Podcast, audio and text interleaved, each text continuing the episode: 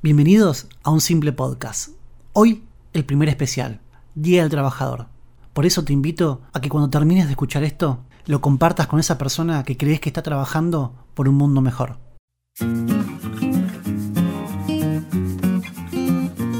Somos pasionales desde que cortamos el pasto hasta cuando hablamos de trabajo. Pasivo en arte de ver obligación. Trabajo poco, gano mucho. Trabajo mucho, gano poco. Trabajo y que ganamos. Existen canciones. Se hacen difícil haciendo obrero. Hacerse cargo del pan de tu esposa, tus hijos y el alquiler y algo más. Pero te cuento que mi viejo se levantaba a las 4 de la madrugada y él trabajaba para que otros trabajadores hagan lo mismo trabajar. Mi mamá trabajaba para criarnos. Lo que estaba razonando es una pregunta. ¿El corrupto sabe de trabajar? Si googleas, te encontrás con la definición Toda persona tiene derecho al trabajo, a la libre elección del mismo, a condiciones equitativas y satisfactorias de trabajo, a la protección contra el desempleo, sin discriminación, con igualdad salarial, remuneración digna, protección social y derecho de sindicación. También encontramos en frases, el trabajo es salud o esa para dar la bienvenida a lo peor.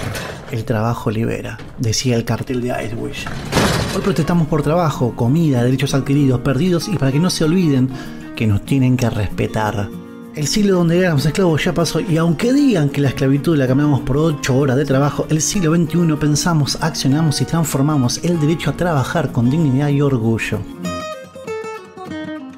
Feliz día a ellas, a ellos y a vos.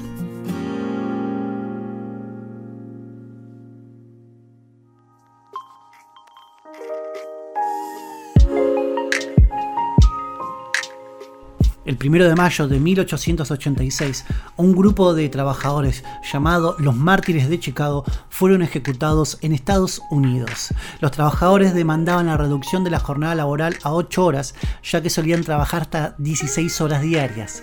Ante la presión de los paros, el presidente de Estados Unidos, Andrew Johnson, promulgó una ley que establecía las 8 horas de trabajo diario. Hoy, primero de mayo del 2020, nos encontramos todos en nuestras casas, trabajando por un solo motivo, derrotar al coronavirus. Si te gustó y te sentiste identificado con lo que escuchaste, lo único que te pido es que lo compartas con esa persona que crees que está trabajando para cambiar el mundo.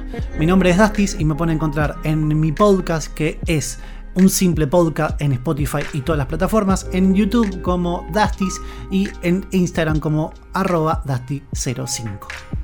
Gracias y nos vemos y nos escuchamos en otro momento.